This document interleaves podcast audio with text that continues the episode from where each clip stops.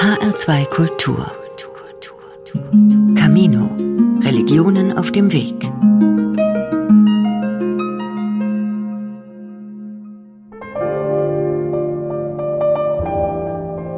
Ich weiß, wie es ist, wenn die ganze Haut so brennt, man sich selbst auch nicht aushält. Und so eine Unruhe, weil alles so unklar ist. Ich konnte nur Ruhe in der Bewegung finden. Das war also wirklich wie ein Loch. Es ist so ein Aufruhr. Es ist erstmal ein ungeheurer Schmerz, ein Schock, ein Aufschrei. Ich denke, es ist Angst. Es reißt alles mit sich.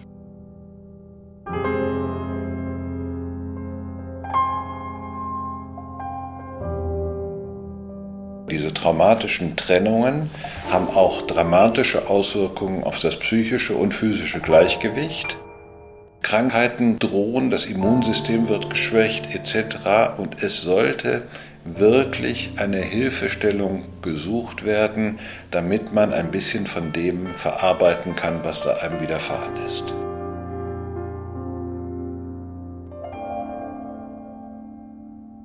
Mittags mache ich manchmal so zehn Minuten Schlaf und das habe ich nicht gemacht, weil, wenn ich aufwachte, war ein ganz großes Erschrecken. Ich bin allein in der Wohnung. Eine Trennung kann einem Erdbeben gleichen, vor allem wenn sie unerwartet kommt. Die Ehe der Autorin Bettina von Kleist endete nach 25 gemeinsamen Jahren. Ihr Mann wandte sich plötzlich von ihr ab und verkündete, er wolle nun eigene Wege gehen. Bettina von Kleist zog es den Boden unter den Füßen weg.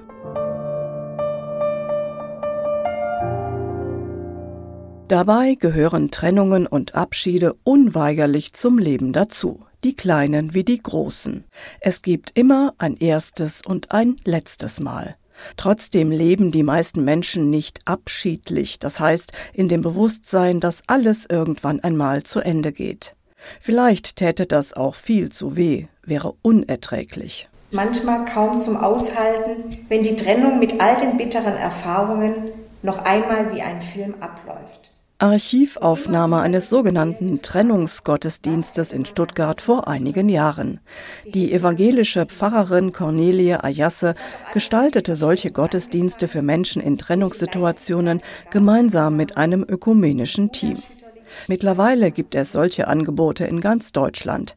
In diesen Gottesdiensten wird kein kirchlicher Segen für die Scheidung erteilt, sondern Menschen in Trennungssituationen sollen hier Trost erfahren. Mir ist ganz wichtig, dass die Menschen, die zu uns in den Gottesdienst kommen, spüren, sie sind willkommen mit ihrer Lebensgeschichte und ihren Problemen, die sie mitbringen.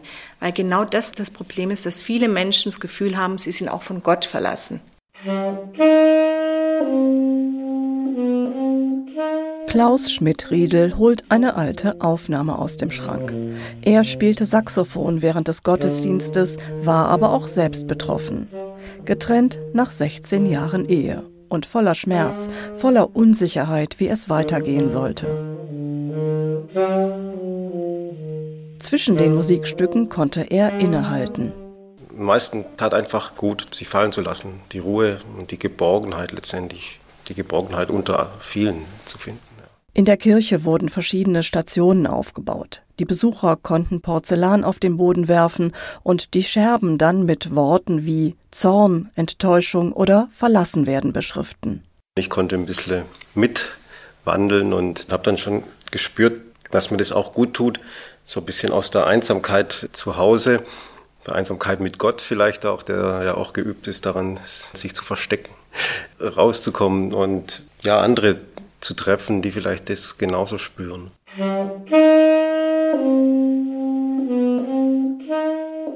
Man hat diesen Menschen sehr geliebt und groß und intensiv geliebt und jetzt ist die Liebe vorbei und die Traurigkeit nimmt erstmal Platz. Sagt der Familientherapeut Stefan Potting. Und man muss sich in diese Traurigkeit auch hineinbegeben und sie nicht einfach nur beiseite legen. Auch die Wut nimmt Platz. Auch die Verzweiflung nimmt Platz. Auch das Akzeptieren kommt irgendwann. Es gibt einfach verschiedene Phasen, die dann durchlebt werden und die die Möglichkeit bieten, dass man weiterleben kann. Jedem Anfang wohnt ein Zauber inne. Und jedem Ende? Dafür gibt es kaum poetische Worte. Ende, das klingt nach Schmerz, nach Schock, nach Verlust, einfach endgültig.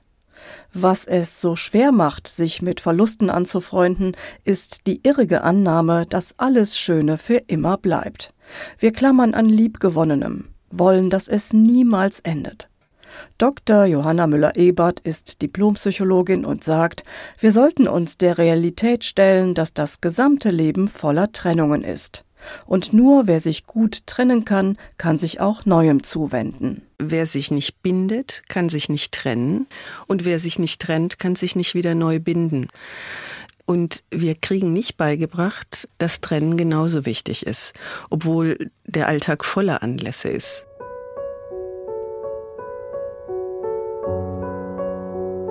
Jedes Leben beginnt mit einem Abschied. Das Kind verlässt den Körper der Mutter. Danach wird die Nabelschnur durchtrennt.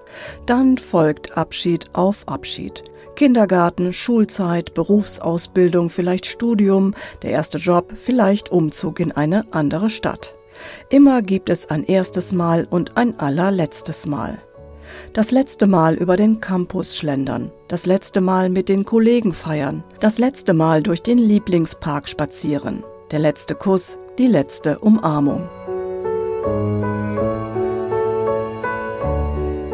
Abschied und Trennung. Diese Begriffe sind eher mit Schmerz assoziiert als mit Weiterentwicklung, Voranschreiten, dem Fluss des Lebens. Aus Angst vor Trennungen verharren Menschen dort, wo es ihnen schon lange nicht mehr gut geht. In lieblosen Beziehungen, frustrierenden Arbeitsverhältnissen, in leeren Freundschaften. Sie horten Hunderte von Gegenständen, die sie gar nicht brauchen einfach weil sie es nicht schaffen, sich davon zu trennen. Mit der Trennungskompetenz, wie ich das nenne, also mit dem Lernen von Trennen in kleinen Schritten, die kleinen Dinge des Loslassens im Alltag, die mit mehr Aufmerksamkeit zu betrachten und dann zu sehen, dass man genauso wie man mit den kleinen Dingen umgeht, auch mit den großen Dingen umgeht. Und trainieren kann man das natürlich dann an den kleinen Sachen. Beginnen sollte das Trennungstraining, so die Psychologin, bereits in guten Zeiten, mit kleinen, selbstgewählten Abschiedsritualen. Viele unserer Verhaltensweisen sind Gewohnheiten, weil wir nichts Neues kennen. Und wir gewöhnen uns so dran, dass wir uns stumpf machen für Platz. Wenn Sie Zeitungen horten, alte Bücher horten, die Sie nicht lesen, ist ihr Raum verstaubt und zu. Und in dem Moment, wo man anfängt, das zu entrümpeln, kommt ein unglaublicher Energieschub. Oder äh, man hat plötzlich Raum in der Wohnung für eine Malecke, für die Musikanlage, für einen schönen Sessel. Also dieses Raumschaffen gilt dann auch für seelische Räume. Dieses Abschiedstraining hilft vor allem dann, wenn man selbstbestimmt entscheiden kann, von wem oder was man sich trennt. Es hilft kaum, wenn das Schicksal erbarmungslos zuschlägt. Dann steht der Schmerz, die Trauer im Vordergrund. Mit diesen Gefühlen umzugehen, das können wir wirklich nicht üben, sagt Johanna Müller-Ebert. Aber vielleicht lernen, Trennungen und Abschiede als selbstverständlicher zu betrachten. Meine Beobachtung ist, dass viele kleine Trennungen die großen Katastrophen mildern. In jedem Trennen ist Trennungsangst enthalten.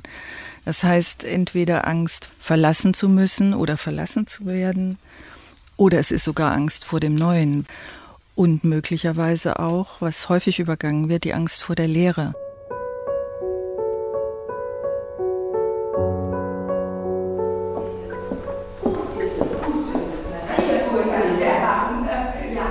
Die Angst vor der Leere, das kennen hier alle. Einmal im Monat ist im Café Zeitenwende des evangelischen Gemeindezentrums der Tisch gedeckt. Kerzen, Blumen, bunte Servietten, schönes Porzellan. Jeder, der einen Verlust erlitten hat, darf hierher kommen, unabhängig von der Konfession. Der Raum füllt sich. Acht Menschen treten nacheinander ein. Manche öffnen zaghaft die Tür, andere kennen sich schon länger und begrüßen sich mit großem Hallo. Ingeborg Baltes kommt schon seit zwei Jahren hierher. Allein schon, wenn man reinkommt, diesen freundlich gedeckten Tisch mit den Blumen, Kerzen, man wird sehr nett empfangen. Und ich komme gerne hin, ich komme auch jedes Mal hin, wenn ich eben kann. Das Trauercafé Zeitenwende ist mehr als ein geselliges Zusammensein bei Kaffee und Kuchen. Allen gemeinsam ist, dass sie einen geliebten Menschen verloren haben. Hier dürfen sie darüber sprechen, erklärt Birgitta Lepke-Lehmann vom Ökumenischen Hospizdienst und Leiterin des Café Zeitenwende. So oft sie wollen und so lange sie wollen, ohne dass sich andere genervt abwenden. Die meisten, die kommen, öffnen sich sofort, als wenn so auf ein Knöpfchen gedrückt würde und dann ergießt sich der Schwall und die reden und reden und können oft gar nicht mehr aufhören. Ja. Da merkt man, das können sie woanders vielleicht nicht so gut. Hier sind aber Leute, die ihnen zuhören. Fast alle teilen die Erfahrung, als Trauernder geht man ihnen lieber aus dem Weg, meidet den Kontakt aus Unsicherheit, aus einem Gefühl des Unbehagens oder weil man ihre Tränen nicht sehen möchte. Im Café Zeitenwende ist das anders. Dass man offen und frei sprechen kann. Dass es nicht einer sagt, da ist sie schon wieder am Jammern oder irgendwas. Sie können jedes Mal ihre Trauer zum Ausdruck bringen. Es wird ihnen zugehört. Sie versuchen einem zu helfen wo es geht. Und das ist das, was ich hier so schön dran finde. Haben Sie Leiter schon für Frau Schlein oder schon bestellt? Im Café Zeitenwende gibt es keine Trauer nach Plan. Niemand, der erwartet, dass es langsam mal gut sein sollte. Obwohl es verschiedene Trauerphasen gibt, verlaufen sie selten nach Lehrbuch. Der eine findet schnell zurück ins Leben, die andere fällt in so ein tiefes Loch, dass sie nicht mehr aus eigener Kraft herausfindet und therapeutische Hilfe in Anspruch nimmt. Egal welchen Weg die Trauer nimmt und wie lange sie dauert, es gibt keinen Zeitpunkt, das Café nicht mehr zu besuchen, sagt Leiterin Birgitta Lepke-Lehmann. Ach, der ist eigentlich nie gekommen, weil trauern tun die Menschen immer. Es, es, wird ein bisschen besser mit der Zeit, aber die Trauer, das ist so ein, ich würde sagen, so ein kleiner Bestandteil ihres Lebens geworden. Und der darf auch sein. Weil Trennung und Abschied so schwer fallen, schlägt Psychologin Johanna Müller-Ebert vor, in entspannten Situationen zunächst mal eigene Trennungsmuster zu reflektieren. Also einmal muss ich anfangen, mich selbst zu analysieren. Im Sinne von, Wovor habe ich denn die meiste Angst? Habe ich mehr Angst vor dem Neuen? Habe ich mehr Angst, verlassen zu werden, allein zu sein? Nächste Frage. Was bin ich eigentlich für ein Trennungstyp? Für Johanna Müller-Ebert gibt es die Anhänglichen, die Zögerer, die Rückversicherer und die unzufriedenen Aussitzer. Der anhängliche Typ hat ganz starke Angst vorm Loslassen und vorm Alleinsein. Das heißt, deswegen hortet er Ideen, Papiere, Menschen, Freundschaften. Das ist auch die Angst, allein zu sein. Oder Menschen, die überhaupt auf einer Einladung bis zuletzt bleiben, als könnte noch irgendwas passieren. Der unzufriedene Aussitzer wartet und hofft auf bessere Zeiten und wird dann meist verlassen. Und der Rückversicherer verteilt immer kleine Aufträge, um verbunden zu bleiben. Also es sind Möglichkeiten, um es jetzt positiv zu formulieren, Möglichkeiten, mit dem, was uns in der Welt bedrohlich erscheint, positiv und kreativ umzugehen. Menschen, die die buddhistische Lehre praktizieren, tun sich mit Trennungen und Abschieden offenbar etwas leichter. Peter Groß, geboren im Schwabenland, ist seit über 40 Jahren praktizierender Zen-Buddhist und Psychotherapeut. Er versucht, sofern seine Klienten dafür empfänglich sind, buddhistische Weisheitslehren in die therapeutischen Gespräche mit einfließen zu lassen. Darüber hat er ein Buch geschrieben, Besser Leben mit alten buddhistischen Weisheiten und Erkenntnissen moderner Psychologie. Ein ganz wichtiges Kapitel darin, Abschied und Trennung. Der Buddhismus sagt, bereite dich darauf vor, dass nichts Bestand hat, nichts bleibt gleich, alles wandelt sich. Und wenn man unter dieser Voraussetzung in eine Beziehung reingeht, ist man jeden Tag froh, wenn die hält und dankbar. Aber wenn sie dann nicht mehr hält oder wenn man den Partner verliert, dann kommt die Sache der Akzeptanz. Was bereits so ist, wie es ist, kann ich eigentlich nur akzeptieren. Ich kann es ja nicht mehr ändern. Durch nichts auf der Welt. Das klingt zunächst völlig logisch, aber auch gnadenlos nüchtern. Doch wohin mit dem Schmerz? Der Buddhismus, so Peter Groß, kennt selbstverständlich die Trauer. Was er jedoch lehrt, ist, kämpfe nicht gegen Realitäten. Akzeptiere deine Trauer, kämpfe nicht dagegen an, weine, denn wenn du dagegen ankämpfst, verlängerst du es nur. Ich sehe die Dinge so, wie sie sind. Und wenn ich aber dem Widerstand leiste, dann leide ich. unabwendbar. Die Ursache von Leid, so eine der wichtigsten buddhistischen Lehren, ist das Anhaften. Das heißt, nicht loslassen wollen, sich gegen den unweigerlichen Wandel stellen, gegen Verluste rebellieren. Eine Lehre des Buddhismus ist, nicht an Vergänglichem festzuhalten, was zugegebenermaßen ein ziemlicher Lernprozess ist und ein ziemlicher Anspruch. Also erstmal die Vergänglichkeit als solche anzuerkennen, dass es so ist und dass es da keine Ausnahmen gibt. Und zum Zweiten dieses Festhalten an dem Vergänglichen, dass es die Ursache des Leidens ist. Leiden ist der Widerstand gegen das, was ist, lehrt der Buddhismus, egal ob Verlust von Liebgewonnenem, von Krankheit oder Tod. So verwundert es vielleicht nicht, dass buddhistische Totenrituale bei allem Schmerz auch freudvolle Elemente beinhalten. Schließlich gibt es dort die Überzeugung der Wiedergeburt. Der Buddhismus sagt, das ist ein Zyklus. Meine Zen-Meisterin sagt manchmal, mach dir keine Sorgen, das ist wie Kleiderwechsel. Das ist nichts großartig Aufregendes. Und entsprechend wird dann auch dein Tod und der Übergang einfacher werden. Im Buddhismus ist es mehr das Tröstliche, das Rad hat sich nur eine Umdrehung weitergedreht.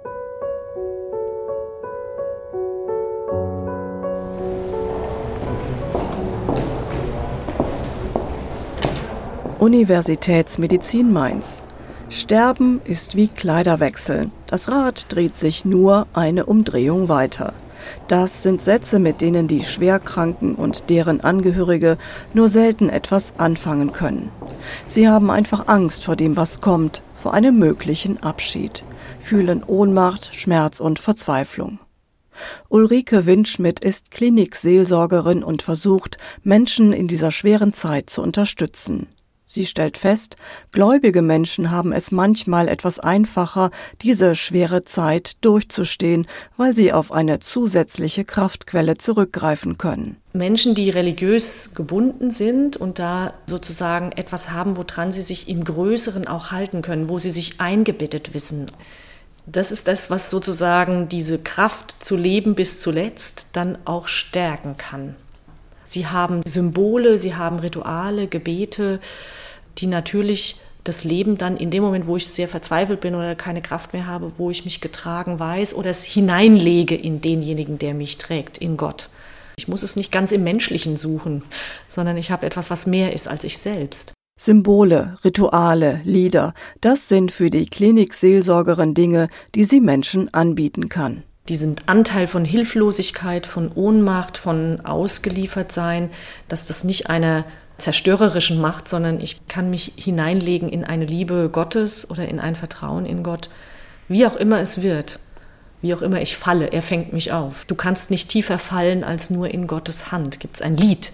Wenn keine Hand mich hält, eine hält mich. Die Seelsorgerin hat mit der Zeit einen kleinen Fundus an tröstenden Texten aufgebaut. Deine Nachtwolken kann ich nicht vertreiben, deinen Schmerz kann ich nicht von dir nehmen und was du verloren hast, kann ich dir nicht wiedergeben. Aber lass mich an deiner Seite bleiben, bis das Leben eine zarte Spur der Hoffnung in dein Herz zeichnet. Auch für Atheisten können ihre Worte ein kleiner Trost sein. Und sei es nur, dass sie sagt, ich gehe in die Kapelle, wenn es ihnen recht ist, und zünde eine Kerze für sie an. Kleine und große Rituale können hilfreich sein, seien es Texte, Bilder, Lieder, Gottesdienste, Gespräche, Trauerspaziergänge, Trauerreisen, gemeinsames Schweigen. Oft geht es darum, dem Großen, Unfassbaren eine Form zu geben, wenn noch die Worte fehlen. In einem Ritual ist ja immer dreierlei enthalten. Einmal diese alte Position, dann ist in dem Ritual enthalten ein Übergang und dann die Angliederung an das Neue. Und in dem Übergangsritus, da ist sowas, wo Trennungsangst auch seinen Platz hat. Was passiert jetzt mit mir? Und diese kleine Phase des Übergangs, da ist auch Platz für Trauer. Abschiedsrituale sind zutiefst persönlich und müssen zu den Gefühlen passen, die nach Ausdruck suchen. Manchmal aber verschenkt das Leben auch Rituale. Sie sind nicht geplant, sondern fügen sich auf ganz berührende Weise.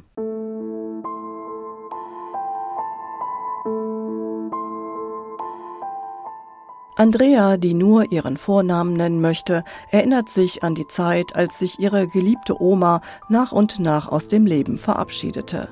Am Ende war die Großmutter blind, schwerhörig und dement. Trotzdem verband beide ganz viel Liebe. Wir sind sehr, sehr froh, meine Mutter und ich, dass wir die Möglichkeit hatten, dass sie in ihrem Zuhause zwischen uns sterben durfte.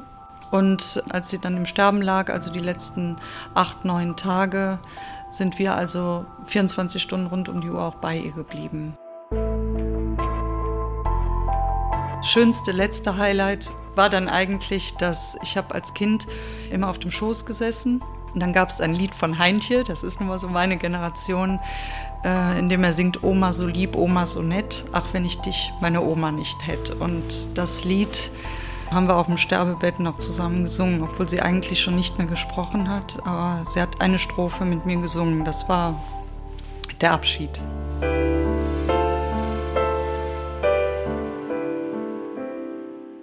Es war berührend und gleichzeitig unendlich schwer, erinnert sich Andrea.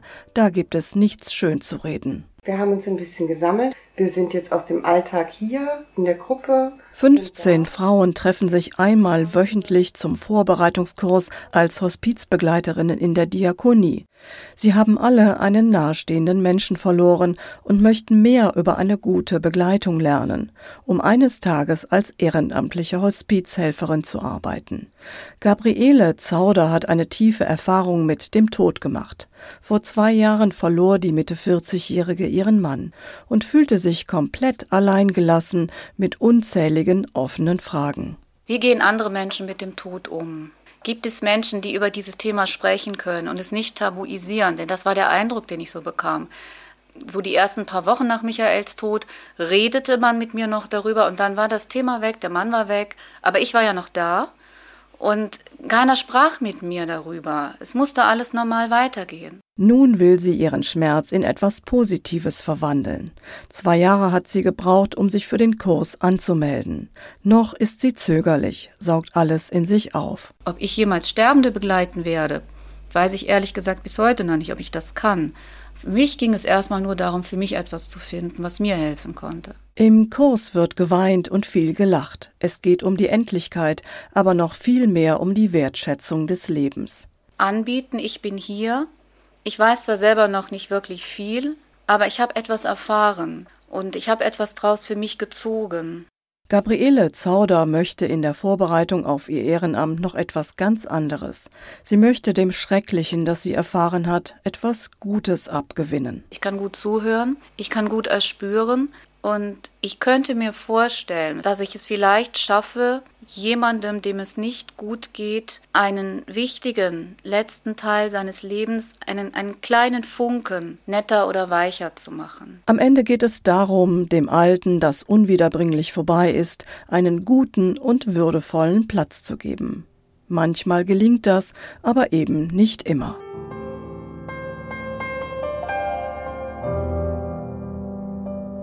Also bis so eine Liebe aus dem Körper geht und aus der Seele. Es dauert endlos lange. Es dauerte ewig, bis Bettina von Kleist darüber hinwegkam, dass sich ihr Mann von ihr getrennt hatte. Mein Grundgefühl ist so, dass ich erst dachte, vor mir ist ein einziger Abgrund.